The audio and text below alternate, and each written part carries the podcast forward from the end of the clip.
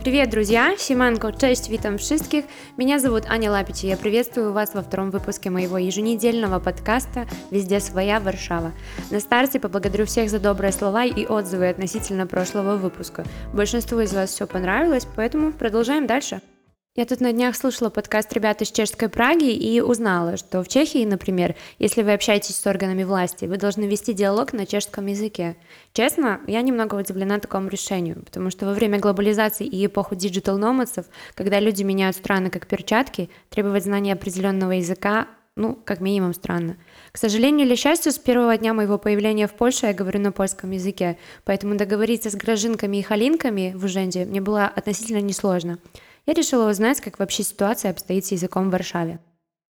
Польша, так называемым языком ужендовым является польский язык. Когда-то давно, когда ужин до справ цудземцев находился еще на улице Двугей, а не на привычном Маршалковской, каждый эмигрант в Варшаве должен знать это место очень хорошо. Люди в министерстве неохотно разговаривали на английском языке, даже если и знали его довольно-таки неплохо. Сейчас же в Уженде на Маршалковской проблем по этому поводу в целом не делают – если с вами разговаривают исключительно на польском, то, скорее всего, просто потому, что кто-то не знает любого другого языка. Вот и все, не больше и не меньше. Сегодня утром по всей стране должны были открыться участки для голосования. 10 мая 2020 года в Польше должны были состояться президентские выборы. Не состоялись. Выборы перенесли, а точная дата пока неизвестна. Но, скорее всего, это будет июнь или 12 июля. Запомните мои слова. Правящая политическая партия «Право и справедливость», зацените количество «П» вообще, вместе с Качинским всеми способами пытаются оставить своего человека в роли главы государства – Пока что в данный момент по всем голосовалкам лидирует действующий президент Анджей Дуда. Его в Польше любят, а в простонародье называют самым мемным президентом. Но он такой, знаете, не вызывает каких-то негативных эмоций. Его самый главный минус, конечно, что он из политической партии ПИС. Хотя для кого-то наоборот это может быть плюсом. Эта неделя запомнится еще и таким вот интернет-флешмобом «In Poland we don't say», Суть этой акции следующая. Люди публикуют какой-то простейший популярный текст на английском, типа «Hi, how are you?» и рассказывают, как бы сказали это поляки. Ну, например, «In Poland we don't say close the door, we say «Джви». Особенно круто эту акцию подхватили бренды. И вот мои любимые кейсы. ХБ, магазин с косметикой и какой-то бижутерией, шутит так. In Poland we don't say lipstick, we say «Nie mam jeszcze tego odcienia». Или вот банк. In Poland we don't say «Here is your change», we say «Grosik będę winna». Польский Netflix шутит, например, вот так. In Poland we don't say can I borrow some money? We say Grosza daj Wiedźminowi, sakiewką potrząśnij, sakiewką potrząśnij. А вот еще мои любимые примеры из Твиттера. In Poland we don't say I'm working so hard, so I have a lot of money. In Poland we say 500 плюс за браянка. Ладно, вот последнее. In Poland we don't say would you like something to drink? We say ze mną się kurwa nie napijesz and we think it's beautiful. В пятницу в Варшаве состоялся очередной протест предпринимателей, который закончился массовыми задержаниями и столкновением с полицией. Вообще протесты в Польше вещь популярная, они тут происходят очень часто, но с задержаниями крайне редко. Последний раз что-то такое припоминаю после гей-парада в Белостоке, когда футбольные фанаты хотели помешать представителям ЛГБТ и вели себя дико и агрессивно. Ладно, вернемся в Варшаву. Протест изначально не был мирным. Не все протестующие прикрывали лицо и не соблюдали безопасную дистанцию в 2 метра. Один из протестующих даже ударил женщину-полициантку в живот.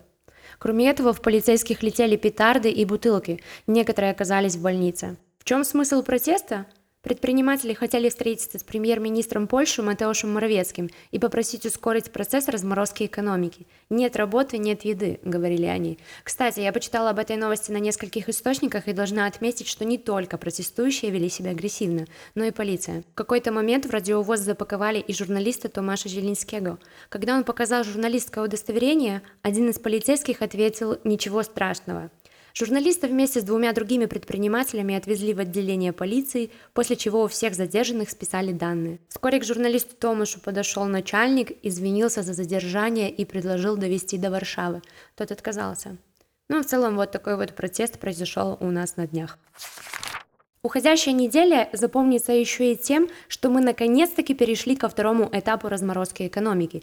Если подробнее, то с 4 мая заработали торговые центры и магазины, с 6 мая открылись некоторые библиотеки и детские сады. Почему некоторые? Потому что окончательное решение об открытии уже принимают местные органы власти, президент гмины, города или директор библиотеки. По всей Польше из 22 тысяч детских садов сейчас открыты только 1600.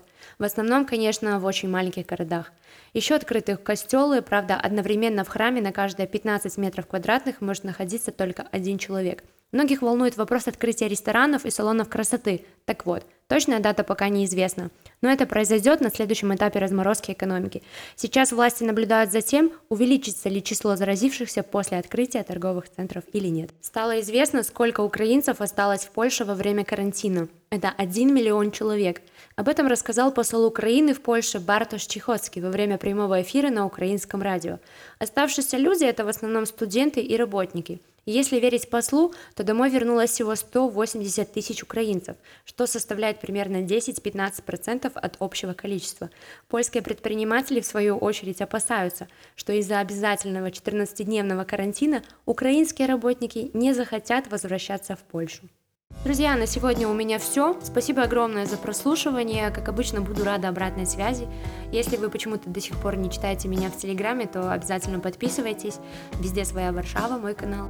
Следующий подкаст выйдет уже на следующей неделе в воскресенье, а я, Аня Лапич, с вами прощаюсь. Поэтому денькуе, до свидания и до зубочения.